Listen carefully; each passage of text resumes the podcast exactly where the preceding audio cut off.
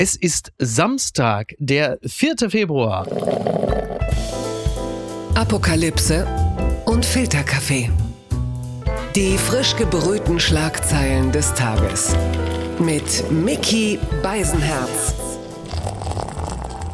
Einen wunderschönen Samstagmorgen und herzlich willkommen zu Apokalypse und Filterkaffee mit der Wochenendbeilage und wir schauen ein wenig auf das, was uns in dieser Woche so bewegt hat. Was liegt da aber auch noch so im, im Feuilleton, in der, in der Popkultur? Was gibt es noch gesellschaftlich zu besprechen und was hängt da über uns wie eine dunkle Wolke oder ein chinesischer Spionageballon? Das werden wir alles erörtern und das mit einem Mann, den Sie regelmäßig in der Süddeutschen im Feuilleton lesen. Und wenn immer Sie denken, ach, das war aber jetzt sehr gut, dann steckt meistens er dahinter. Cornelius Polmer, ich grüße dich ganz herzlich. Hallo Micky, grüß dich. Wir haben hier äh, hervorragende Umstände zum Aufnehmen geschaffen, wie ich sehe. Du hast dir eine, eine Decke umgehängt. Du siehst so ein bisschen aus wie ein elfjähriger Junge in seinem Tipi, äh, in seinem Zelt, in seinem Kinderzimmer. Es fühlt sich auch nicht viel anders an, muss ich leider sagen. Ja. ich wiederum sitze in einem Kinderzimmer, in dem meiner Tochter, in dem es aussieht, als hätte man hier wirklich weite Teile von Im Westen nichts Neues gedreht. Das ist äh, unfassbar. es wird auch immer schlimmer, die Zustände. Und ähm, naja, gut, was soll's. Äh, ich starte gleich so. Fun Fact des Tages. Verleihung des Karnevalsordens wieder den tierischen Ernst an Außenministerin Annalena Baerbock. Das ist äh, am Samstag, am heutigen Samstag, da Sie die Folge hören, da wird dieser Karnevalsorden verliehen. Ausgestrahlt wird das Ganze dann am 6.2., denn die Karnevalszeit beginnt wieder. Also für alle Menschen, die äh, bei klarem Verstand sind und sich gerne gut unterhalten lassen, die sollten da das Rheinland und auch Teile äh, speziell des öffentlich-rechtlichen Rundfunks weiträumig umfahren. Und Annalena Baerbock bekommt jetzt den Orden wieder den tierischen Ernst. Ist es eine Veranstaltung, mit der du dich schon mal auch in Ausübung deines Berufes äh, näher befasst hast? Ich glaube, das letzte Mal, als der Bürgermeister der Freien und Hansestadt Bremen, Henning Scherf, äh, hieß, das müsste diese Zeit gewesen sein. Und oh Gott. Ich, staune immer, dass es diese, diese Veranstaltung noch gibt. Auch äh, gibt ja in Deutschland äh, zur Leitkultur auch zugehörig so Ämter wie Grünkohlkönig und Grünkohlkönigin. Ja. So, das ist für mich so alles dieselbe Kategorie. Und obwohl ich ein sehr großer Fan des Straßenkarnevals bin, bin ich bei allem, was so in diesen Sitzungen stattfindet, komme ich absolut nicht dran und hoffe, dir geht's genauso. Ja, die Hoffnung äh, bleibt zum Glück nicht unerfüllt. Jetzt ist es auch so, dieser, dieses wieder den tierischen Ernst, da geben sich Politiker, also dann eine äh, Spitzenpolitikerin, ein Spitzenpolitiker ja dann besonders leicht und deshalb wird dieser Person dann der Orden verliehen. Ich weiß gar nicht, wer den in den letzten Jahren bekommen hat, höchstwahrscheinlich Markus Söder. Armin Laschet hat den, glaube ich, auch mal bekommen äh, und hat wahrscheinlich dann animiert durch diesen Orden gesagt, komm, jetzt bin ich gerade mal so besonders besonders gut drauf und habe eine unglaubliche Leichtigkeit. So gehe ich dann auch mal in den Bundestagswahlkampf. Es sollte ihm zum Verhängnis werden. Und Annalena Baerbock bekommt ihn jetzt. Also korrigiere mich, wenn ich falsch liege, aber Annalena Baerbock ist mir in den letzten Jahren durch vieles aufgefallen, aber jetzt nicht durch eine besondere Leichtigkeit oder äh, Selbstironie. Was habe ich da verpasst? Überhaupt nichts. Und erstens ist es ja das und zweitens, also wenn jetzt gerade auch diskutiert wird, ob die Bundesinnenministerin im Amt bleiben darf und kandidieren darf äh, für das Amt der Ministerpräsidentin in Hessen, obwohl Krieg ist, äh, dann stellt sich diese Frage doch eigentlich jetzt auch zehnfach, ob man als Außenministerin jetzt zu so einer Veranstaltung Veranstaltung gehen muss. Und jetzt erinnere ich mich wahrscheinlich falsch, aber war das nicht auch die gleiche Reihe, wo Annegret Kamp Karrenbauer äh, als in Die Latte Macchiato Fraktion war das dieser, dieser verhängnisvolle Gag aufgetreten ist. Also alles an diesen Veranstaltungen klingt von vornherein so, als ob man nicht hingehen möchte, nichts davon hören möchte und nur weiß von allen, die hingehen, dass das, also äh, wenn dann zum eigenen Schaden ist. Ja, ja, ich fürchte auch, dass es darauf hinauslaufen könnte. Da hast du übrigens einen interessanten Punkt aufgebracht, den ich noch gar nicht im Kopf hatte. Natürlich das Thema, kann man das jetzt machen, da doch gerade Krieg ist. Dem würde ich natürlich jetzt erstmal entgegnen, dass auf dieser Vorlage bis auf weiteres vermutlich erstmal gar nichts mehr gehen wird, denn der Krieg wird uns vermutlich noch relativ lange begegnen und danach kommt dann auch schon gleich die nächste Krise. Also da würde ich sagen, das ist jetzt auch schon irgendwie fast wurscht, da wir uns jetzt in diesem großen dunklen Mantel Krieg jetzt schon fast so eingemummelt haben und da einiges wieder geht.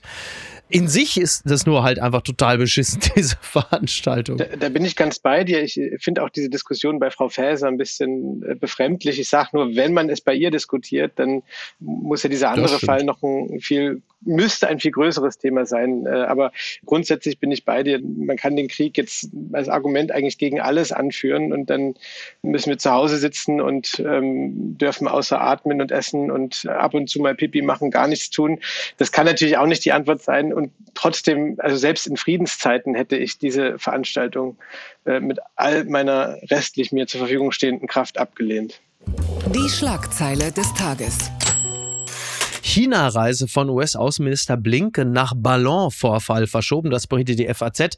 Der Ballon drang laut US-Angaben bereits vor einigen Tagen in den US-Luftraum ein. Peking zufolge ist er durch starke Westwinde von seinem geplanten Kurs äh, abgekommen. Ja, das Ganze äh, war in Montana, wenn ich mich nicht irre. Und da ist dieser chinesische Spionageballon nach Angaben des US-Verteidigungsministeriums in den Luftraum der USA eingedrungen, um, Zitat, offenbar hochsensible Atomwaffenstützpunkte auszukundschaften. Botschaften.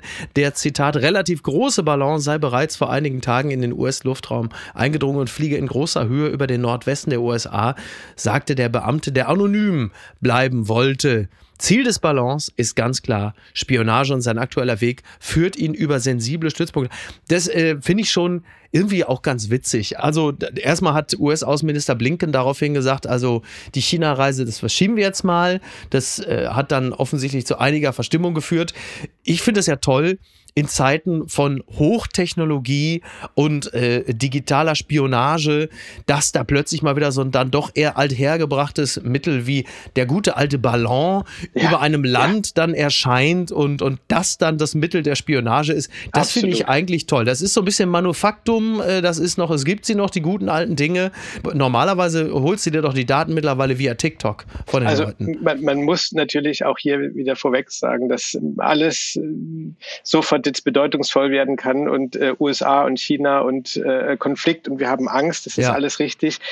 Komma, aber dieser Ballon, es, ist, es klingt gleich wie so ein Disney-Film auch. Also wenn man den noch so ein Gesicht anmalt, ja. äh, dann, dann ist das für mich ein Disney-Film, würde ich mir angucken.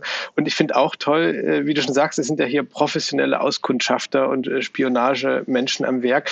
Und dafür klingen entweder aus Absicht oder Routine, weil man das immer so macht, oder aus Unwissenheit. Die Beschreibungen dieses Ballons finde ich so erstaunlich vage. Also es hat gleich auch wieder was von so einer Komödie. Also ja. es, hieß dann, der Ballon sei, Achtung, relativ groß. Ja, das, da ja. habe ich mich das erste Mal ja. gefreut.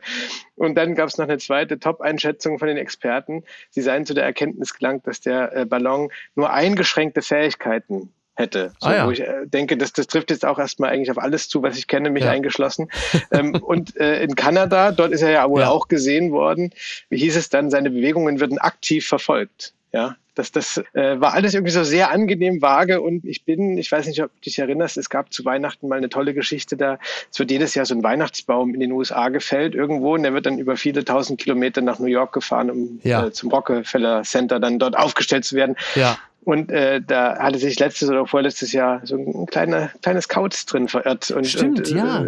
War dann wieder aufgewacht, äh, ein Landei, war dann mitten in New York aufgewacht mit wahrscheinlich großen kleinen Eulenaugen und so eine Geschichte ist vielleicht in dem Ballon auch noch drin. Wir brauchen jetzt aber noch so ein Happy End irgendwie. Aber das ist ja wirklich dann die Disney-Geschichte mit dem Kauz, ja. ne? Und ja, dem, dem ja. der dann irgendwo dann Fish out of Water Prinzip. Das ist toll. Aber er hat relativ eingeschränkte Fähigkeiten und er wird aktiv verfolgt. Das ist eigentlich auch ein bisschen das, was wir über Joe Biden sagen könnten oder so, ne? Oder andere würden ja sagen, Olaf Scholz ist im Grunde genommen diesem Spionageballon gar nicht, äh, gar nicht unähnlich. Ich, was ich toll finde, wenn man die Bilder gesehen hat, ich habe schon gesagt, auf Grundlage dessen plane ich eigentlich so eine Horrorgroteske, so eine sozialkritische Horrorgroteske, dass ein, ein Werwolf in der Midlife-Crisis irgendwann in die Sinnkrise gerät, weil er merkt, dass er über Jahre hinweg einen chinesischen Spionageballon angeheult hat ja. und das stürzt ihn in eine. Also, da müssen wir, müssen wir mal gucken. Ähm, ja, ansonsten äh, China doing China things, ne? Also das mit der Spionage, das kannten wir ja schon. Aber wie gesagt, dass man da auf ein so vergleichsweise äh, antiquiertes Mittel wie ein Ballon zurückgreift, das finde ich zunächst einmal irgendwie auch schön. Es ist wahrscheinlich total dumm, das zu denken und noch dümmer es öffentlich zu sagen, aber es klingt auch so beruhigend, dass äh, eben nicht alles längst digital unsichtbar erledigt wird, sondern dass offenbar solche Dinge wie ein Ballon, von denen man immer denkt, äh, egal wie hoch das Ding fliegt, es kann irgendwann gesehen und gefunden und äh, ausgewertet werden, dass das irgendwie noch nötig ist. Äh, China hat ja, glaube ich, behauptet, es sei irgendwie ein Wetterballon gewesen, aber mhm. würde ich ehrlicherweise jetzt auch sagen, wenn ich China wäre. Blattgold. Flug nach Thailand. Klimaaktivisten geben Fehler zu. Das berichtet die FAZ. Statt nur auf das Flugzeug zu setzen, hätten sie für ihre Reise Zug, Bus und Flug kombinieren sollen, schreiben die Aktivisten. Einmal wollen sie aber noch in den Flieger steigen. Die beiden Klimaschlützer, die wegen eines Flugs nach Asien in der Kritik stehen, haben Fehler zugegeben. Zitat, nachdem uns dieser Flug noch immer beschäftigt und wir auch wieder zurück nach Deutschland kommen müssen, machen wir uns ständig Gedanken, wie es besser geht, schrieben sie in einem Beitrag für die Taz. Dabei sei ihnen ein eklatanter Fehler aufgefallen. Statt von Deutschland aus nach Südostasien zu fliegen, hätten sie Zug, Bus und Flugzeug kombinieren müssen. Zitat, mit Zug und Bus Wäre nicht in München Schluss gewesen, wir hätten in den Iran gekonnt und erst dort in ein Flugzeug steigen können. Das ist natürlich eine, äh, eine gute Idee. Dann ist Ihnen aber aufgefallen, dass das vielleicht momentan etwas unkommod ist. Und da haben Sie dann auch gesagt, es ist aber problemlos möglich, aus der Türkei ohne Flugzeug nach Deutschland zu kommen. Der Flug in die Türkei werde der letzte unseres Lebens. Ja. Also das hat dann auch schon ein bisschen so, es hat schon so leichten biblischen Anklang. So, ja. Also das sind ja junge Leute. Ich glaube, Yannick und Luisa, natürlich heißen sie Yannick und und Luisa. Anders geht's gar nicht. Ja, natürlich. Sie sind übrigens natürlich nicht, wie ich fälschlicherweise sagte, von Fridays for Future, sondern natürlich von äh, der letzten Generation, Aufstand letzte Generation. Denen sind sie zugehörig. Das muss man natürlich sauber trennen.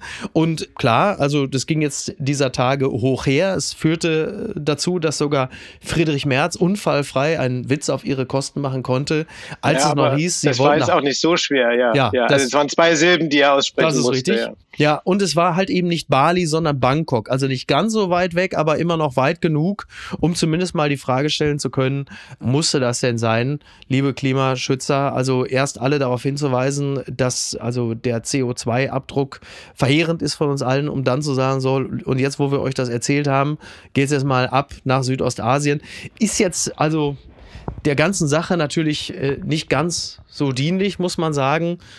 Aber dieser moderne Ablasshandel, ähm, ja, ich weiß es nicht. Also, also natürlich machen jetzt äh, in dem Moment, wo das öffentlich wird, erstmal alle, was sie in ihren Rollen machen müssen. Also natürlich muss äh, die Bild das äh, mit Genuss groß fahren. Natürlich muss äh, Friedrich Merz ähm, einen billigen, schnellen Witz machen und äh, natürlich muss die Öffentlichkeit je nach Charakter ein bisschen schmunzeln oder äh, ihre Gehässigkeit freien Lauf lassen. Ja. Was mich an dieser Sache jetzt, die ja jetzt wirklich also nach Lehrbuch so läuft, wie sie laufen, laufen muss. Ähm, mhm. Besonders fasziniert hat, ist, dass, und das finde ich dann irgendwie wieder auf eine verstörende Art nicht nur lustig, die einfachsten Jobs haben in der Geschichte jetzt natürlich äh, die Bild und hat Friedrich Merz. Der muss einfach nur sich vor seinen Leuten hinstellen und Bali sagen, ein ja. Ausrufezeichen dahinter.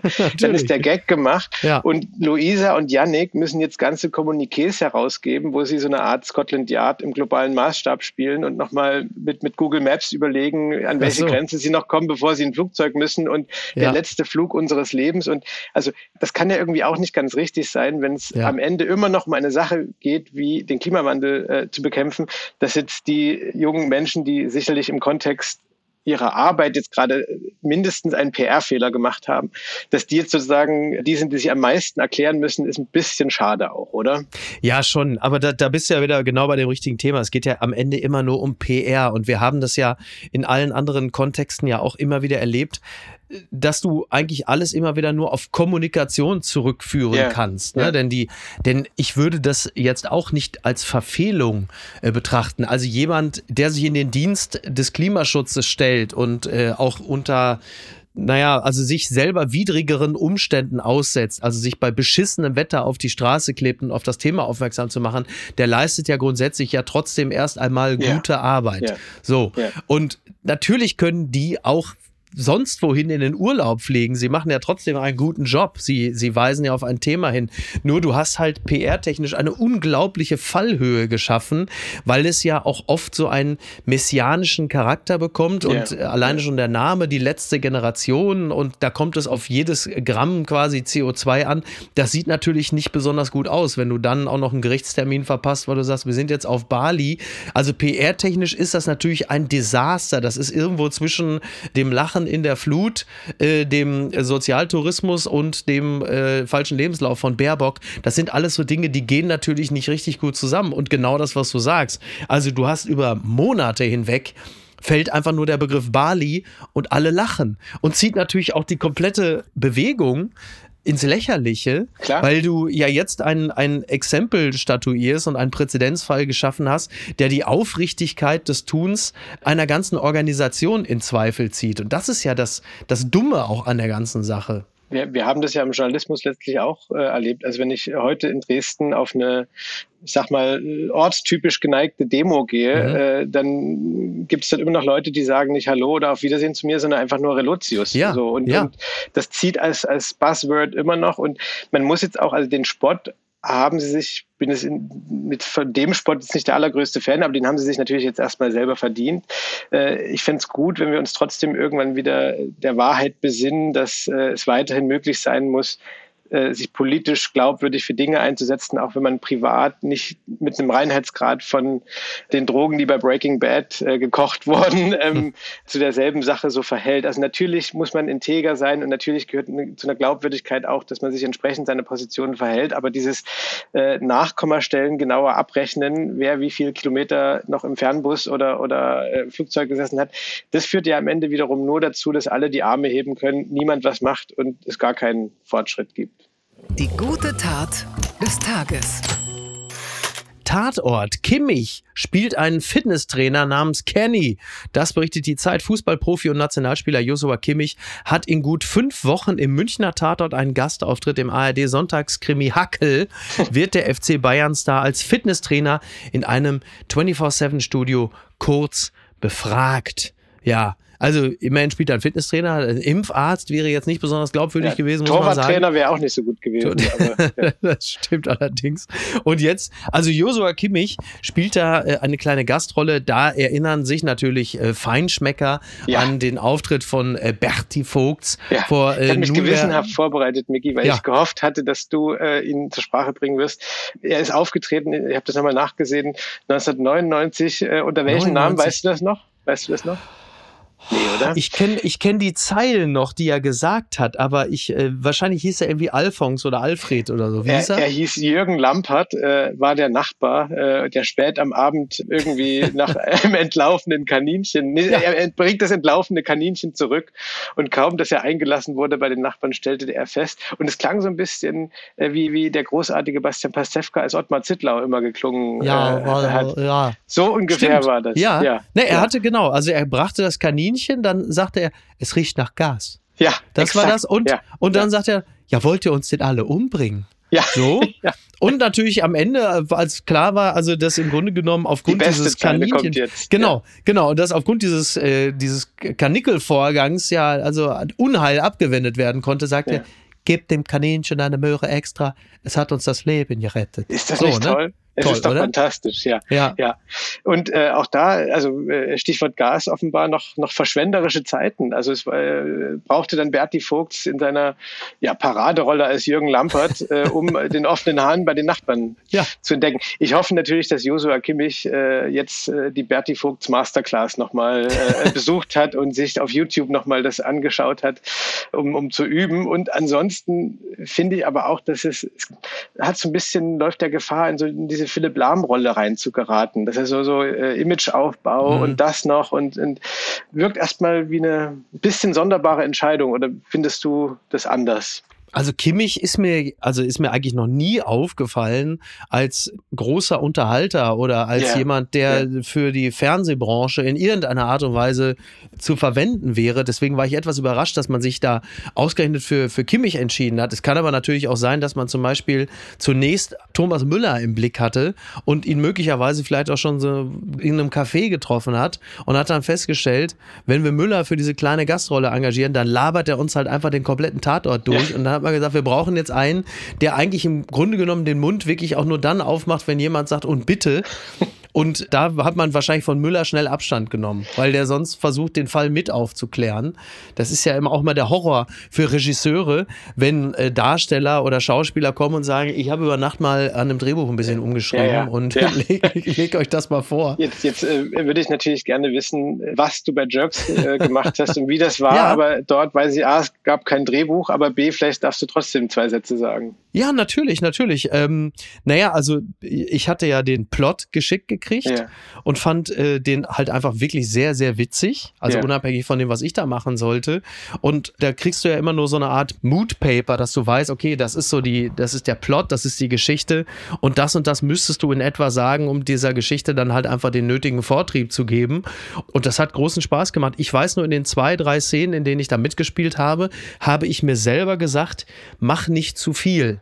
Ja, also wenn ja. du äh, wütend und angepisst bist, dann guck nicht besonders wütend und angepisst, sondern erinnere dich einfach kurz an die Situation, in denen dich etwas wahnsinnig aufgeregt hat. Ja. Und dann guckst du halt einfach so. Und das macht man in der Regel ja nicht mit einer übertriebenen Mimik, sondern eigentlich mit ganz wenig. Und da habe ich versucht, mich dran zu erinnern und habe dann in den, in den Momenten, in denen ich da mitgespielt habe, versucht, das alles so reduziert, wie es eben geht, zu machen.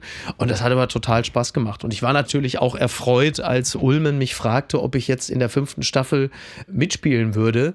Wie wir ja wissen oder Teile von uns, habe ich ja in Staffel 3 schon mal mitgespielt, allerdings ohne selber vor Ort zu sein. Und da muss ich sagen, war es mir dann, war es mir dann, war es mir dann schon auch lieber, dann jetzt auch wirklich mal mitspielen zu dürfen. Ja. Ich hätte allerdings auch wirklich jede Rolle gespielt, in der ich deutlich schlechter weggekommen gekommen wäre, als es jetzt schlussendlich der Fall gewesen ist. Aber das dachte ich natürlich, äh, ohne dass wir auf die früheren Staffeln jetzt nochmal eingehen müssen, dass das jetzt sozusagen, um dich selbst nochmal zu zitieren, äh, so der, der Versöhnlein brillant äh, jetzt möglicherweise gewesen ist bei Jerks. Und auch wenn Berti Fuchs, glaube ich, auch mit wenig Mimik gearbeitet hat im Tatort damals, glaube ich doch, dass man sich die Folge mit dir dann ein bisschen besser angucken kann. Ja, ich fand die, die Idee auf jeden Fall den Plot gut und ähm, ich bin tatsächlich wirklich sehr happy, dass ich dabei sein durfte und äh, habe äh, zu äh, Christian Ulm also jetzt ein von sehr viel Sympathie geprägtes Verhältnis. Toll. Und das ist doch schön. Ja. Das ist doch gut, oder? Ja. Morgen vielleicht schon der Skandal des Tages. Vorwürfe gegen Kandidat Cosimo. War er der Fremdgeh-Maulwurf? Ein Kompositum, das man so eigentlich nur von der Bild kennt. Ähm, das Drama um die vermeintliche Affäre von Peter Klein und Yvonne Wölke nimmt kein Ende. Jetzt wurde bekannt, ein Dschungelcamp-Kandidat könnte der Maulwurf sein. Also, Cornelius, du äh, verfolgst das Ganze ja auch äh, sehr, sehr intensiv. Ja, äh, ja wo, wobei ich sagen muss, dass ich diesmal Mühe hatte, auch noch den, den Sideplot sozusagen ja. im, im Versace Hotel äh, zu verfolgen. Ich dachte nur diese Woche, also wir waren vorhin schon ein bisschen bei Deutsche Leitkultur, jetzt gehen wir nochmal dahin. Ich habe in dieser Woche nicht nur ähm, das Finale des Dschungelcamps äh, begleitet, ja. sondern war auch noch im Ring von Wagner in der Dresdner Semperoper. und dort gibt es ja auch so Beziehungsgeflechte und dann ja. gibt es im Programm immer so eine ganz schöne Grafik, wo so mit, mit Pfeilen und Strichen gearbeitet wird, wie die Voglinde zur Grimm-Gerde und, und wie die ganze Bande so untereinander organisiert ist. Und ich dachte dann, das bräuchte ich jetzt langsam mal mhm. äh, für den Fall Peter Klein und ja. den Fall Yvonne Wölke. Ich sehe ich seh einfach echt nicht mehr durch. Ja. Und äh, ich bin dann mittlerweile, aber das ist eher äh, Resignation, wieder bei meinem Cosimo, dem ich immer noch ein bisschen nachweine, der, äh, wie wir Börsianer sagen, sein Kursziel beim Publikum, glaube ich, nicht ganz erreichen konnte und äh, ein bisschen weniger gut wegkam, als er eigentlich äh, in meinen Augen war. Der hat äh, ja zu diesem Fall jetzt äh, nach seiner Landung in Frankfurt zum RDR gesagt, ja. äh, ich zitiere, mich interessiert hier keiner mehr außer meine Freundin. Und auf dem Level äh, bin ich jetzt so langsam. Ja. Ich sehe nicht mehr durch, Mickey. Das hätte Peter Klein aber mal sagen sollen. Ne? Wenn, er ja. das, wenn er diese Maxime beherzigt hätte, dann hätte er jetzt bedeutend weniger Stress. Iris Klein wäre nicht mit dem Helikopter in die Klinik eingeliefert worden. Ja, ich weiß es auch nicht ganz genau. Ich habe das auch nur, also was man auf jeden Fall sagen muss, äh, wenn RTL nicht total dämlich ist, dann schicken sie natürlich im nächsten Jahr also ähm, mindestens genauso viele Kameras in Versace, ins Versace ja. Hotel äh, wie ins Camp. Das ist ja wohl völlig klar. Äh, dieses Beziehungsgeflecht da rund um die Familie Klein, Cordalis, Katzenberger, das hat natürlich wirklich schon äh, Denver-Clan ähm, ja. Dimensionen angenommen. Also da eigentlich müsste jetzt bald auch noch Joe Gerner auftauchen. Dann ist das Ganze nur wirklich, nur wirklich komplett. Ich bin auch, bin absolut begeistert. Niki, meine Frau, die hatte da wieder etwas äh, sehr Interessantes beobachtet und hat natürlich komplett recht. Also du hast ja einen ganz tollen Artikel, einen abschließenden Artikel über das Dschungelcamp geschrieben und hast dich ja äh, sehr der Gewinnerin Jamila Rowe äh, gewidmet. Ein doch eher gebrochener Charakter, dem ja, ja dann eine ja. kollektive Zuneigung äh, von Fernsehdeutschland zuteil wurde, dem ich mich natürlich anschließe. Sie hat aber ja eigentlich das, das Lebenstrauma, nicht beachtet zu werden. Ja, ja. Und das ist eine, im Grunde genommen eine interessante Postpointe, dass sie jetzt nach Beendigung des Camps, dass ihr dieses Schicksal eigentlich schon wieder zuteil wird. Also will sagen, sie kommt in äh, Deutschland an und äh, die Kamerateams lauern also die RTL-Teams vor allen Dingen, in erster Linie Peter Klein und Yvonne ja, Wölke ja. für die älteren Zuschauer äh, auf. Und äh, sie gerät darüber eigentlich fast so ein bisschen ins Hintertreffen. Also das Schicksal wiederholt sich, dass ihre Begleiterin, die ja nun ja. eindeutig äh, die untergeordnete Rolle spielen sollte, plötzlich für die RTL-Teams interessanter wurde, da sie halt mit Peter Klein und halt eben vor allen Dingen auch äh, dann mit dem noch Schwiegervater von Daniela Katzenberger etwas haben soll. Und darüber gerät sie so ein bisschen schon wieder so, so in, in den Schatten und es geht immer noch weiter. Also sie ist dann yeah. bei Stern TV und ich zitiere jetzt nur meine Lieblingsschlagzeile der letzten Tage. Irrer Störer bei Stern TV. Ich las das und dachte erst, was ist denn schon wieder mit Serdas und Mundschuh los? Aber ja. ich dachte, der ist da fest engagiert. Es war dann aber wohl so, dass sie dann ja als Dschungelkönigin geladen war und auch dort waren wieder mehrere Leute, die aus den unterschiedlichsten Gründen diese Sendung gesprengt haben und auch die Aufmerksamkeit ja. wieder von ihr abgezogen haben. Also es hat ja schon ein bisschen was Donald Duck-artiges, was ihr da immer, was passt übrigens ja auch aus mehreren Gründen irgendwie auch ganz gut, dieses Gleichnis. Äh, äh, ist ja erstmal äh, natürlich eine total interessante Entwicklung. Nun könnte es ja aber auch so sein, dass dass jetzt, da sie gewonnen hat, dass es sogar zu ihrem Vorteil ist, dass jetzt sozusagen nicht alle Lichter auf ihr sind, sondern mhm. dass sie sozusagen jetzt dann auch nicht verglüht gleich wieder, sondern äh, es auch ein bisschen langsam angehen kann. Also ich weiß noch, ich äh, war mit der Kollegin Ulrike Nims vor vielen Jahren mal bei mhm. äh, Melanie Müller zum Interview. Also oh wir waren nicht auf einem Konzert zusammen und, und äh, das alles nicht. Äh, ähm, und dann erzählte sie so von ihrer Zeit nach dem Dschungel und sagte dann auch, dass es so Momente gab, wo sie geradezu heulend im Hotelzimmerbett lag, weil sie keine Ahnung mehr hatte, in welcher Stadt sie gerade war und, und weil dieser ganze Berühmtheitstrubel und so losgeht. Und vielleicht ist das jetzt für Frau Rowe gar nicht so schlecht, dass äh, so ein paar Nebendarsteller noch äh, den Plot so ein bisschen weiterdrehen. Na, ist richtig. Wobei, wenn man die, die Karrieren dieser RTL-Figuren so verfolgt, dann ist die Stadt ja meistens Köln. Das kann natürlich trotzdem dafür sorgen, dass du morgens weinend im Hotelbett wach wirst, weil du halt eben weißt, dass du in Köln wach geworden bist. Das kann natürlich auch sein. Äh, was Melanie Müller angeht, ich glaube, äh, von diesem Lebenstrauma ist sie jetzt vermutlich befreit, denn ich denke, für die nächsten Jahre wird sie eigentlich immer in Leipzig aufwachen. Sie wird äh, äh bei Booking möglicherweise ihre Genius-Sternchen verlieren. Das, das kann jetzt alles passieren. Damit muss zu rechnen sein, ja. Verlierer des Tages. Lehrkräftemangel, was für ein Armutszeugnis, so schreibt Armin Himmelrath im Spiegel. Ausgebrannte Lehrkräfte, ein leergefegter Arbeitsmarkt, ideenlose Bildungspolitiker. Die Schulen laufen auf eine Katastrophe zu. Die Zahlen der Kultusministerkonferenz klingen dramatisch. Rund 25.000 Lehrerinnen und Lehrer fehlen. Zwischen 2021 und 2025 hört man sich außerhalb der Politik um. Wirkt der Mangel noch haarsträubender? Bis zu 70.000 Pädagoginnen und Pädagogen, so warnen Bildungsforscher und Wirtschaftsinstitute, würden in den kommenden drei Jahren Jahren dringend gesucht. Ja, das ist äh, dramatisch, das hört man äh, immer wieder. Es ist noch nicht allzu lange her. Da saß ja äh, Aladin Elmar Falani auch bei Markus Lanz, hat da, ja. ich glaube, da saß sogar Stark Watzinger, unsere Bildungsministerin, auch dabei, hat sie auch nochmal auf die Verheerungen hingewiesen, die es schon gibt und die aber noch schlimmer werden äh, und auf uns zukommen. Und äh, für mich als äh, Vater einer siebenjährigen Tochter auch alles nicht wirklich beruhigend, wenn man so liest, was da passiert. Denn der Fachkräftemangel, der ist natürlich vor allem auch im Bildungssektor jetzt schon da und ja. wird natürlich noch viel, viel schlimmer. Ja, und also das ist eine, eines dieser Probleme, die so komplex sind, dass man neben seiner schnellen Emotion, die auch ich da habe, äh, wahrscheinlich noch vieles andere beachten müsste, bevor man jetzt ganz kundig da urteilen kann. Und trotzdem gibt es ja so ein paar Fakten, die man irgendwie zur Kenntnis nehmen muss, die sehr beunruhigend sind. Ich habe vor, weiß nicht, ein, zwei Wochen in meinem Heimatsender im MDR äh, so einen Bericht gesehen, dass jetzt im, weiß gar nicht mehr, Erzgebirge oder Vogtland war es, teilweise schon aus Firmen Mitarbeiter abgestellt werden, damit die in der, in der Schule unterrichten können, weil dort sonst niemand ist. Und das ist so kurz vor den Simpsons, ja, wo, wo, wo dann Pepsi irgendwann den Unterricht macht ja. und fragt, äh, wenn du drei Pepsi hast und eine Pepsi trinkst, äh, wie viel erfrischter bist du dann? So, oh äh, äh, weißt du die Antwort noch? Äh, Oder der Opa mit dem Paddel, ne? Ja. ja. Wer aus dem Fenster guckt, kriegt eine gepaddelt. Kriegt ja. eine gepaddelt. Ja.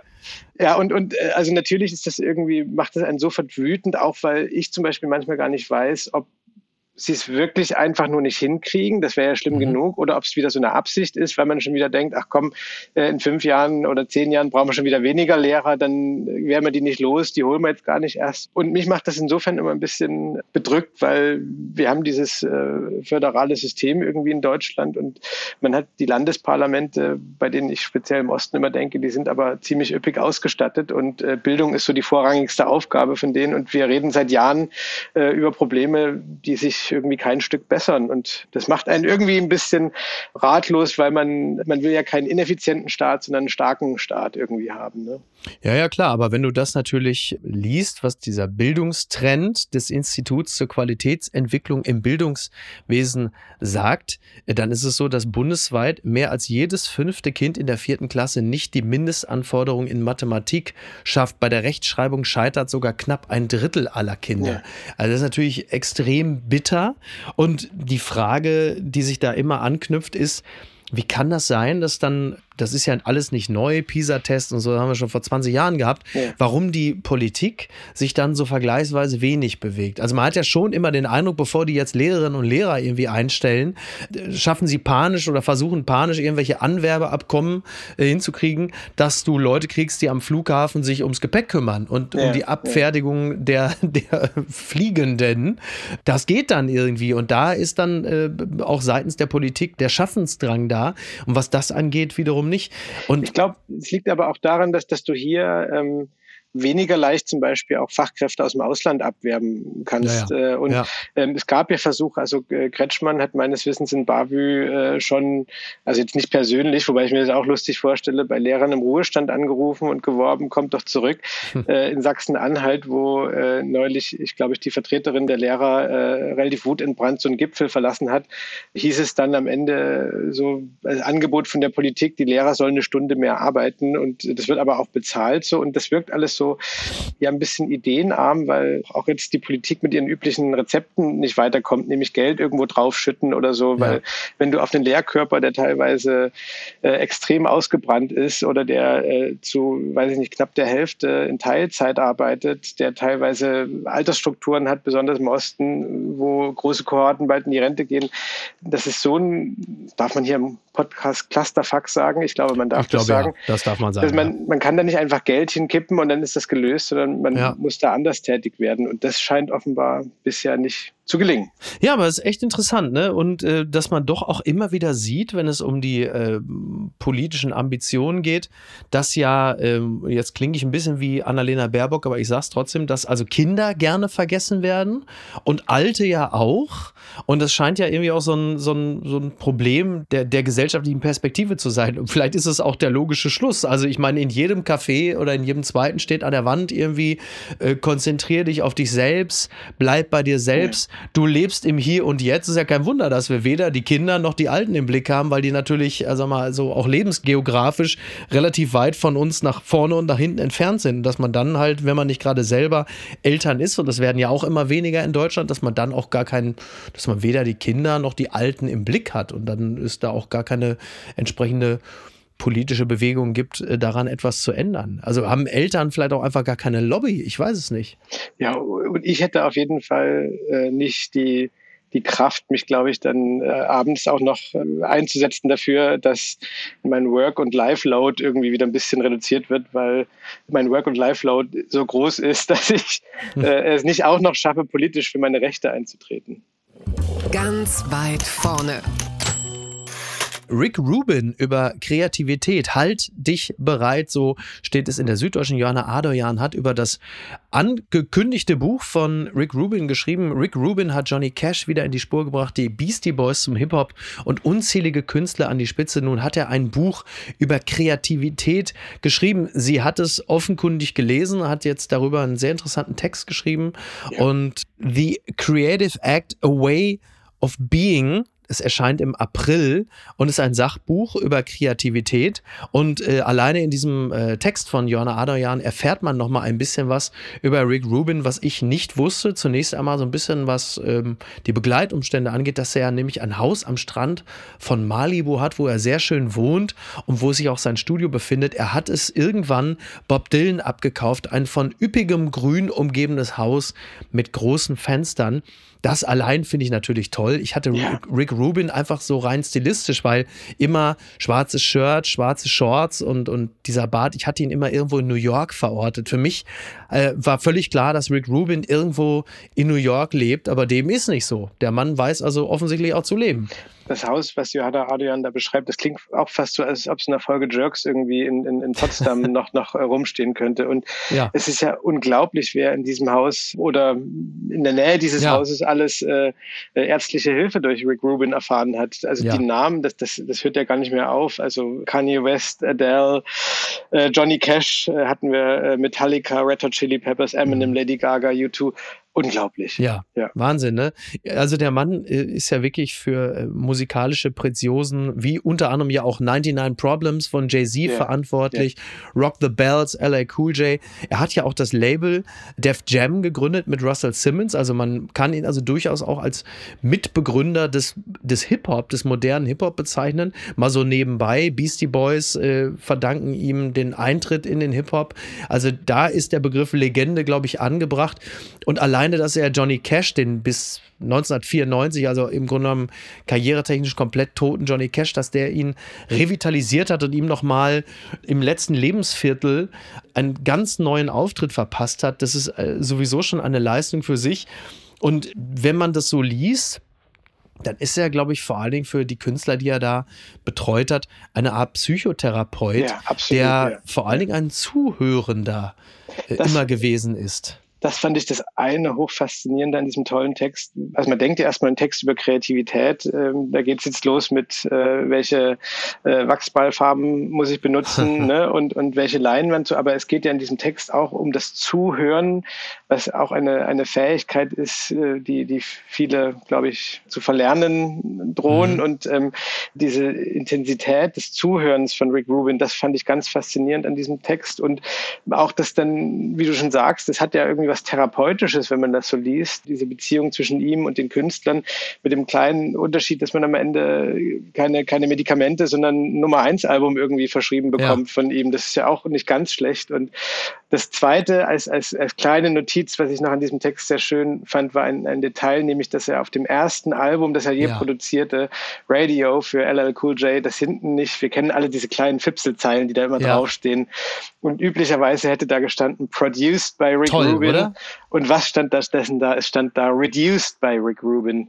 Und äh, wie ein guter Koch, ja. Also die Reduktion heißt es, glaube ich, die, die macht es doch gut, ja. Aber das hat mich, äh, genau, das hat mich auch total begeistert. Das hatte ich mir auch nochmal dick angestrichen, weil das ist wahrscheinlich auch die Essenz äh, seines Schaffens. Ne? Also ja. auch dieses, deshalb ja auch das Zuhören, dass du einen Künstler, eine Künstlerin am Ende auf seinen oder ihren Wesenskern reduzierst und dafür sorgst, dass du diese Person, in welcher Karrierephase sie sich auch immer befinden mag, dahin zurückführst, wo sie irgendwann mal gestartet ist und anfing, das zu sein, weshalb die Leute ja. überhaupt angefangen haben, dieser Person zuzuhören und sich ihr zuzuwenden und sie zu einer Hitmaschine zu machen. Das, also, ich könnte mir vor, ich, man müsste das jetzt im Detail sich nochmal anschauen, wann die Künstler sich dann mit Rick Rubin getroffen haben. Das war ja auch nicht in jeder gleichen Schaffensphase.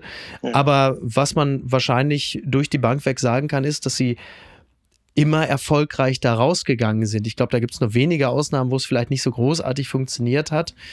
Aber das ist es, ne? Also in langen Gesprächen zuzuhören und erstmal zu gucken, was ist denn das überhaupt für eine Person? Was möchte sie denn sein? Und dass man dann links und rechts alles wegnimmt und die Person am Ende äh, sich selbst näher bringt. Aber, aber das ist ja wie, wie beim Friseur oder beim Schneider. Ähm, also abschneiden ist das eine, die richtigen Sachen abschneiden das andere. Und das als, als jemand, der Musik wahnsinnig gerne hört, aber vom, vom Herstellen von Musik nicht so viel Ahnung hat, finde ich das so faszinierend, dass er da wahrscheinlich auch so einen Klangbrei hört und dann vor seinem inneren Auge, so stelle ich mir das vor, wie in so einer Matrix, äh, entdeckte dann die eine Terz, die dann irgendwie wichtig ist. Und mhm. das finde ich irgendwie äh, wahnsinnig faszinierend und fand hier auch einfach schön, wie ein für die digitale und gedruckte Zeitung Zeitung hergestellter Text es irgendwie auch geschafft hat, diese Sinnlichkeit der Arbeit ja. ähm, zu vermitteln. Ja, finde ich auch. Das äh, hat Jana Adoyan wirklich auch, äh, sie hat offensichtlich auch zugehört, wenn man das ja. vielleicht mal so übertragen, denn sie scheint den, den Wesenskern dieses Buches auch sehr gut erspürt äh, und dann letzten Endes auch wiedergegeben zu haben. Was ich interessant fand, war unter anderem, was Rick Rubin äh, unter dem Begriff Achtsamkeit zu verstehen scheint. Zitat, stellen Sie sich vor, wie anders Sie die Welt erleben würden, wenn Sie jeder Aktivität Aktivität die gleiche Aufmerksamkeit widmen würden wie der Landung eines Flugzeugs. Da muss ich allerdings sagen, da bin ich mir nicht ganz sicher, ob das so richtig ist, weil dann würde ich halt einfach alles direkt panisch und schwitzend angehen, mit zittrigen Fingern, äh, in, in, in der steten Bewusstwerdung, dass ich wahrscheinlich gleich daran massiv scheitern würde. Da bin ich mir nicht sicher, ob das äh, der richtige Angang ist an, an jede Tätigkeit, wenngleich äh, Ruben das vermutlich etwas anders gemeint haben dürfte, als ich es jetzt interpretiere. Schätze ich mal. Ja. Ich äh, muss jetzt schon wieder an Bangkok denken, das kann nicht Ziel der Übung sein. Ich fand das Bild auch ein bisschen schräg, aber äh, man, man versteht ja trotzdem, was der Künstler sagen wollte. Ja, und das noch angefügt wird, das fand ich auch sehr lustig, diese kleine Geschichte, die sie auch hier aufgenommen hat. Die lustigste Geschichte über den Unsinn solcher Bücher, also zum Thema Drehbuchschreiben und das Leben und das Schreiben, ist die von Mario Puzo, der nach seiner eigenen Romanvorlage das Drehbuch zu der Pate schrieb. Da er das Drehbuchschreiben nie gelernt hatte, soll er sich irgendwann ein Sachbuch darüber gekauft haben, um doch noch zu lernen, wie es wirklich geht. Gleich im ersten Kapitel las er, man studiere das Drehbuch zu der Pate. Das, Fantastisch. Das toll, oder? Ja, sehr nah dran ähm, an der immer noch unbestreitbar schönen Tatsache, dass Dolly Parton mal Zweite in einem Dolly Parton Ähnlichkeitswettbewerb geworden ist. Ja. Endgültig zu weit gegangen. Äh, ebenfalls in der Süddeutschen Zeitung äh, liest man Wellbeck in einem Porno. Panisches Fragezeichen. Der französische Schriftsteller Michel Welbeck sorgt immer wieder für Kontroversen, aber seinen neuesten YouTube-Auftritt möchte man nicht gesehen haben. Ja, es gibt diesen Trailer zum Film eines Künstlerkollektivs, der am 11. März in Amsterdam Premiere haben soll. Ich zitiere äh, an dieser Stelle, es ist wohl folgendermaßen, Welbeck hätte eine Marokko-Reise geplant, für die seine Frau einen Monat lang Prostituierte organisiert habe, dann aber hätte der Trip abgesagt werden müssen wegen der Gefahr islamistische Anschläge. Das allein klingt natürlich schon mal sehr, sehr nach Wellbeck. Und dann ist aber eben dieser Videokünstler Stefan Rüttenbeek, der weiter erzählt, er habe dem traurigen Autor Abhilfe versprochen. Wellbeck könne in Amsterdam jede Menge Frauen treffen, die auch für lau mit ihm ins Bett gehen. Die Bedingung sei allerdings, dass er das mitfilmen dürfe für sein Künstlerkollektiv Kirak. Und ich habe mir den Trailer angesehen ich versuche das jetzt mal so, es ist für mich so ein bisschen so Two Girls, One Cup fürs Feuilleton. Es war um schwer, die Bilder so anzusehen. Ja, ja, ich fand es wirklich, also alles, was ich jetzt sagen werde, wird also definitiv abdriften in finstersten Lokismus und Bodyshaming, aber es ist wirklich nicht einfach, sich Wellbeck anzusehen, wie er mit äh, Frauen rummacht, die seine Enkelin sein könnten. Das war alle, also Wellbeck ist ja jetzt auch nicht unbedingt was fürs Auge und also auch die Begleitumstände, ja, also um das mal wieder auf eine andere Ebene zu ziehen, ich möchte auch andere Männer jetzt nicht unbedingt sehen in einem Film, dem Frauen zugeführt werden, Prostituierte, die es ja. einfach aufgrund seiner Popularität dann für lau mit ihm machen. Also der ganze Aufbau ist in sich ja schon irgendwie falsch und, und äh, irgendwie auch für alle Seiten beschädigend. Ja. Aber das dann auch noch mit Wellbeck, das war schon wirklich, also ich möchte mich jetzt äh, äh, erstmal bei allen Hörerinnen und Hörern äh, aufrichtig im Namen vor allem von Mickey entschuldigen, äh, ja. bei all denen, die jetzt äh, aus Vergessenheit heraus bei YouTube gerade nochmal Two Girls One Cup eingegeben haben ja, und äh, den Salat jetzt richtig. zu Hause am Frühstückstisch ja. haben. Und ansonsten ging es mir wie dir, ich, mir, mir schoss hier die berühmte alte Frage in den Sinn, inwieweit man den Künstler und sein Werk trennen könne. Ich kann bei Wellbeck nicht anders, als es zwingend zu trennen, weil ich die Bücher eigentlich ich überwiegend sehr gerne äh, nach wie vor lese und ja. äh, ich aber auch äh, alles, was du sagst, sofort unterschreibe und äh, das jetzt auch so unangenehm fand, dass ich mir gar nicht äh, anders zu helfen wusste, als so, so schamvoll äh, wegzugucken. Und ähm, ich weiß nicht, ob das die Lösung ist, aber äh, von mir aus können wir gerne weitergehen. Was ist denn da schiefgelaufen? Also der Wellbeck Deutschlands äh, ist an dieser Stelle im Fokus unseres Interesses. DSDS Dieter Bohlen teilt nach Distrack gegen Katja Krasavice aus. Das berichtet Watson.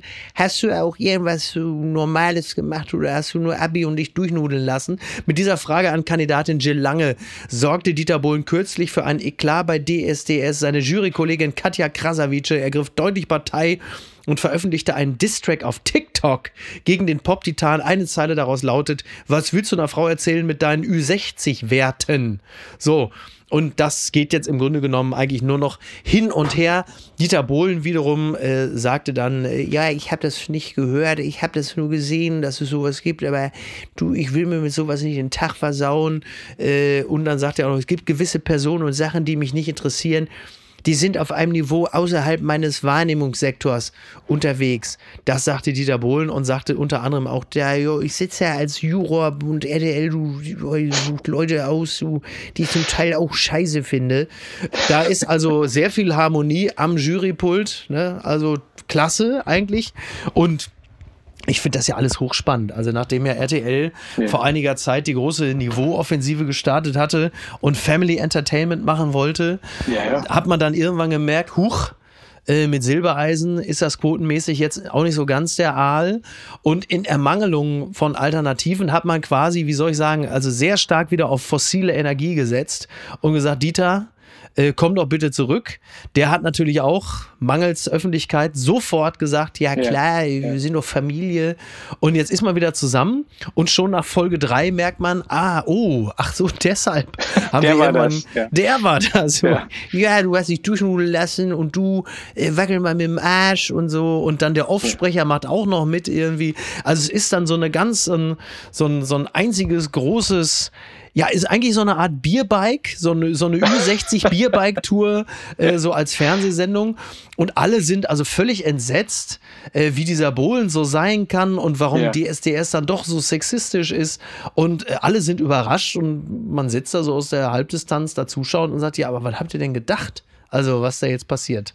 Es, es erlöst einen auch nicht gerade aus diesem äh, Gefühl, was mich immer häufiger heimsucht, dass wir in einer Zeitschleife leben. Und äh, eigentlich war dieses Plakat für die große Jubiläumstour von Dieter Bohlen, äh, was in allen größeren Städten Deutschlands, also dieses Handpuppenlächeln, was da so, ja. so drauf ist, ja. war eigentlich mein Happy Place zuletzt. Das hat er jetzt wieder ein bisschen kaputt gemacht. ich finde, ich weiß nicht, also auch das ist jetzt kein ganz heißer Take, aber er kommt da irgendwie jetzt nicht so gut weg. Äh, ähm, und ich glaube auch, dass er in dem Fall ein bisschen unterschätzt, wie sich auch hier Öffentlichkeit und damit äh, Macht verschoben hat. Also ja. äh, Katja Krasavitze, die ja wirklich eine äh, nach wie vor ein bisschen unterschätzte äh, Geschäftsfrau ist, die mhm. Äh, ziemlich genau weiß, was sie tut ähm, und jetzt auch sich ja mit äh, Jill Lange, glaube ich, in der Sendung schon verbündet hatte, ja, ja. als Selbstbeschreibung Bad Bitches. Ähm, das gebe ich an der Stelle nur wieder.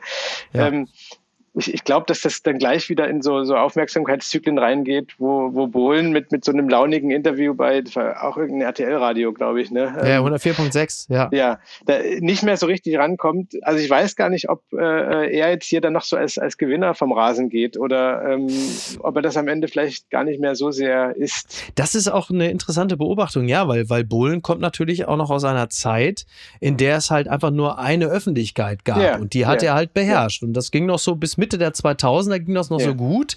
Spätestens äh, als das Internet nochmal ganz neue Teilöffentlichkeiten geschaffen hat, ja, musste ja. er feststellen, dass er sich jetzt diesen Kuchen äh, mit vielen anderen teilen muss und muss jetzt wahrscheinlich langsam feststellen, dass diese Teilöffentlichkeit, deren König er noch vielleicht ist oder, oder ja, von mir aus auch, weiß ich nicht, angeschlagener König, dass die Teilöffentlichkeit kleiner ist als die Teilöffentlichkeit der äh, Katja Krasavices und Jill Langes und wie sie alle heißen. Und ich meine, warum sitzt denn Katja Krasavice dort äh, auf dem Jurystuhl? Weil sie ja auch diese Reichweite mitbringt. Und äh, um, um kurz zu vermessen, wie viel Geld da unterwegs ist, muss man nur ihre Musik hören, wenn ich da kurz noch zitieren darf. Äh, ich habe ich hab einen roten Bands dank OnlyFans. Ja.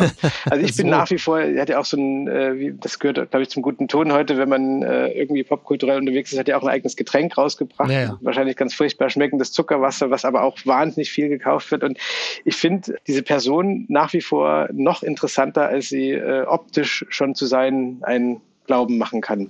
Ja, ja, das, das ist schon wahr. Was, was ich in diesem Zusammenhang ganz interessant fand, war, dass die Bild-Zeitung, der jetzt so massiv ähm, mitgemacht hat bei dieser Anti-Bohlen-Stimmung. Ne? Ja, so ja. der alte Sexist, dann haben sie irgendwie gleich so 20 prominente Frauen irgendwie herangezogen, die natürlich alle gesagt haben, so das ist das allerletzte und dem hätte ich aber was erzählt. Ja. Und dass diese alte Phalanx äh, Bild und Bohlen, dass das offensichtlich so nicht mehr ganz sieht. Jetzt ist halt die Frage, ist das, sind das jetzt wirklich konträre Positionen oder hat man einfach so in Bild-Bohlen-Lager gesagt, ah, weißt du was, also auch schlechte Publicity in diesem Zusammenhang ja. ist gute, weil natürlich auch über diese, der Sexist und die sexistischen Sprüche wir die alten Bohlen-Fans wieder zurückbekommen, weil die sagen, ach guck mal, das macht er jetzt wieder bei RTL, ja, da schaue ich ja. doch mal wieder rein, weil letzten Endes ist das für die Leute, die Bohlen gut gefunden haben, ist das ja äh, klassische Kost. Also der ist genau, wieder also, ja. back in the game. ja. ne?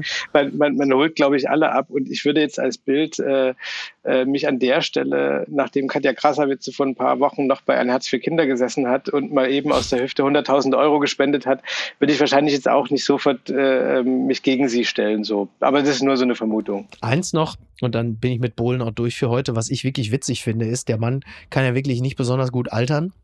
Und wie man ja auch schon ähm, dem sehr schönen Sternartikel von äh, Moritz Hermann entnehmen konnte, ist, gibt es auch einfach keine Möglichkeit für einen neutralen Beobachter, äh, Bohl nochmal äh, ungeschminkt zu ja, sehen. Ja und ungefiltert schon mal gar nicht im Fernsehen.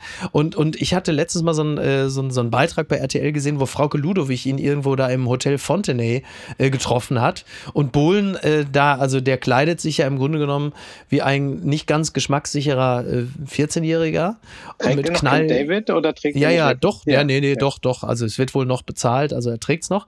Und lief dann, also gekleidet halt einfach, wie gesagt, so wie so ein 15-Jähriger. Ja. Aber er hatte diese Altherrenbewegung. Er sieht für mich ein bisschen bisschen aus wie Robert De Niro in The Irishman. Also das heißt, ja. sie haben da so mit komplexer CGI ihn so auf, ja. auf ja. Äh, unter 40 äh, quasi äh, runtergefiltert. Aber er bewegt sich halt einfach wie so ein Mitte 70-Jähriger. Und das äh, sorgt dann für mehr und mehr groteske Szenen, die ich ihm natürlich alle gönne. Ist ja völlig klar. Ich, ich ne? bin inzwischen wirklich als Zuschauer auch völlig verunsichert. Also sowohl bei Frau Krasavice als auch bei Dieter Bohlen wenn ich die im Fernsehen sehe, ich weiß immer nicht, ob das echt ist, was ich da sehe, oder ob das mhm. so äh, Animationen oder so sind, weil das, wie du schon sagst, es, es, hat so eine Alterslosigkeit, die mir einerseits als künstlich auffällt, die andererseits aber, ja, also andererseits weiß mein Kopf ja irgendwie, dass da keine Roboter sitzen und ja. nicht jemand, der gerendert ist. So. Und früher dachte man ja immer, äh, wenn man jemanden auf der Straße getroffen hat, den kenne ich aus dem Fernsehen. Also vielleicht sind Prominente das Problem inzwischen teilweise los.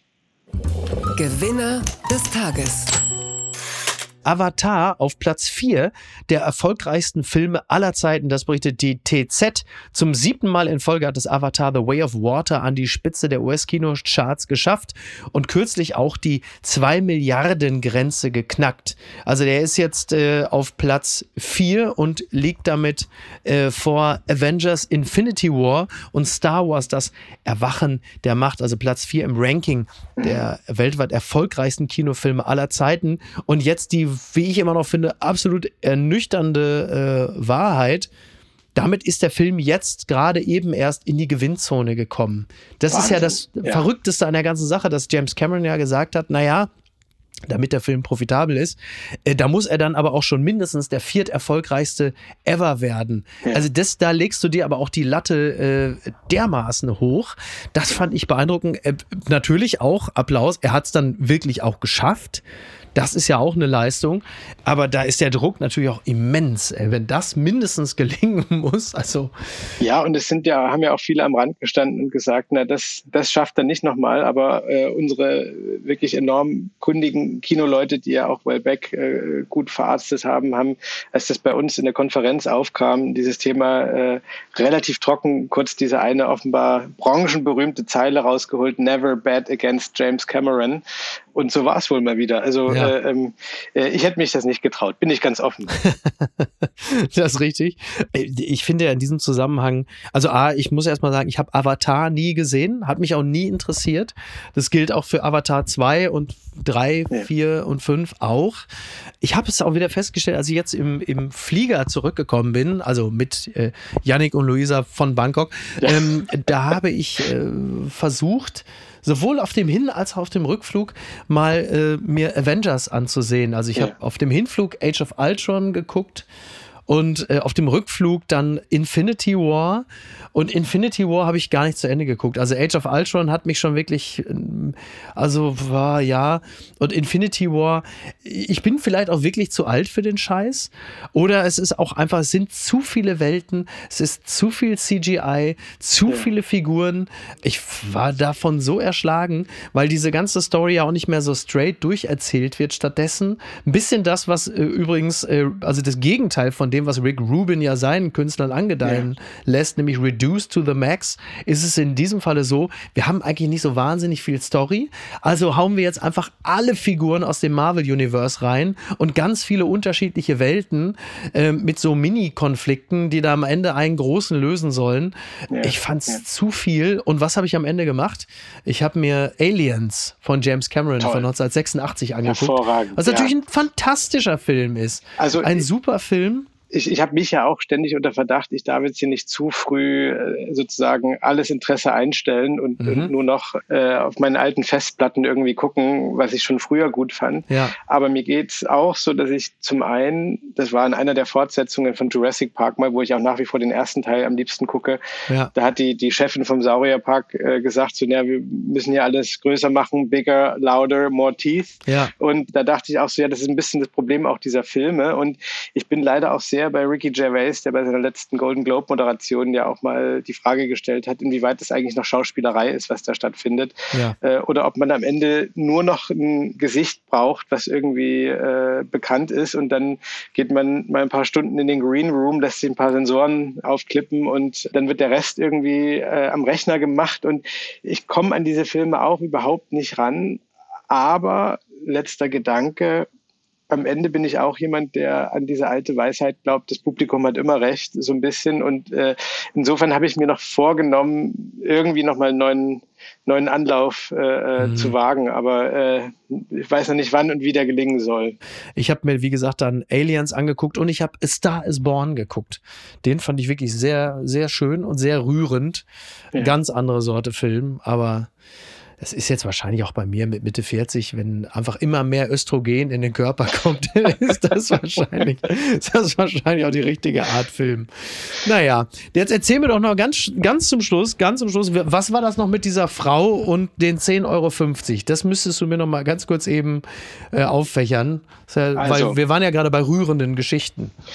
Also ist ein paar Tage alt, aber ich finde, wir sollten an dieser Stelle noch Marianne Ferle erstens würdigen und zweitens äh, herzlich grüßen, ähm, über die war in der sächsischen Zeitung zu lesen, dass sie ähm, 10 Euro und 50 Cent gefunden hat, also als normale Passantin, mhm. und dass sie das Ganze treu im Rathaus abgegeben hat und dass sie ein halbes mhm. Jahr später, ich glaube, das Ganze war in Riesa, ich hoffe, ich erinnere mich jetzt richtig, äh, ein halbes Jahr später dann Post bekommen hat von diesem Rathaus. Es hätte sich kein Eigentümer gemeldet und sie könne das Geld jetzt abholen. Und was ja. dann passiert, ahnt man fast schon.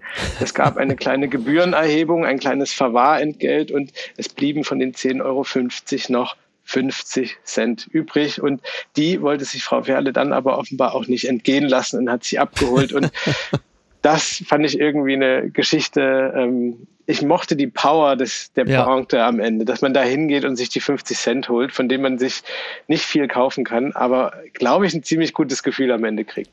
Fantastisch, oder? Eine Beharrlichkeit, die ich so eigentlich nur von Mel Gibson in Payback erlebt hatte. ähm, da ging es immerhin um 70.000 Dollar, aber toll. Also knapp ja. unter Mindestlohn ist sie da äh, rausgekommen. Ja, das war jetzt Großartig. das sächsische Remake von Payback. oh Gott. Oh Mann, ey, ja. Äh, eine letzte Frage ist natürlich die alte Frau, mit der du den Ring äh, des, des Nibelungen geguckt hast. Ist es Angela Merkel? Du kannst es doch, so viel kannst du spoilern. es ist nicht Angela Merkel. Ähm, es ist äh, eine, eine fantastisch nette Frau, die ich in der Oper vor ein paar Jahren kennengelernt habe. Sabine Beinlich. Und die hat damals zu mir gesagt, sie will noch einmal in ihrem Leben Wagners Ring sehen und dann kann es gerne zu Ende gehen. Und da haben wir damals das einzig Vernünftige gemacht. Wir haben uns verabredet, dass wir das zusammen erledigen. Und äh, mit dieser Frau war ich diese Woche in der Oper. Und falls sie das hier hört, ist glaube ich nicht sehr wahrscheinlich, aber ganz liebe Grüße. Es war ein wirklich außergewöhnlich großes Vergnügen. Also grüßen wir Frau Beinlich, Frau Ferle und äh, bei dir bedanke ich mich ganz herzlich. Immer schön, dich da zu haben. Und wir lesen das natürlich sehr gerne, wie es gewesen ist. Ich lasse mir doch lieber von dir, Wagner, erzählen, als von Gottschalk, beispielsweise. Vielen Dank, dass ich da sein durfte. Mach's gut. Mach's gut. Bis bald. Ciao, ciao. Tschüss. Apokalypse und Filtercafé ist eine Studio Bummens Produktion mit freundlicher Unterstützung der Florida Entertainment. Redaktion Niki Hassania. Executive Producer Tobias Baukhage. Produktion Hannah Marahiel. Ton und Schnitt Niki Fränking. Neue Episoden gibt es immer montags, mittwochs, freitags und samstags. Überall, wo es Podcasts gibt. Stimme der Vernunft und unerreicht gute Sprecherin der Rubriken Bettina Rust.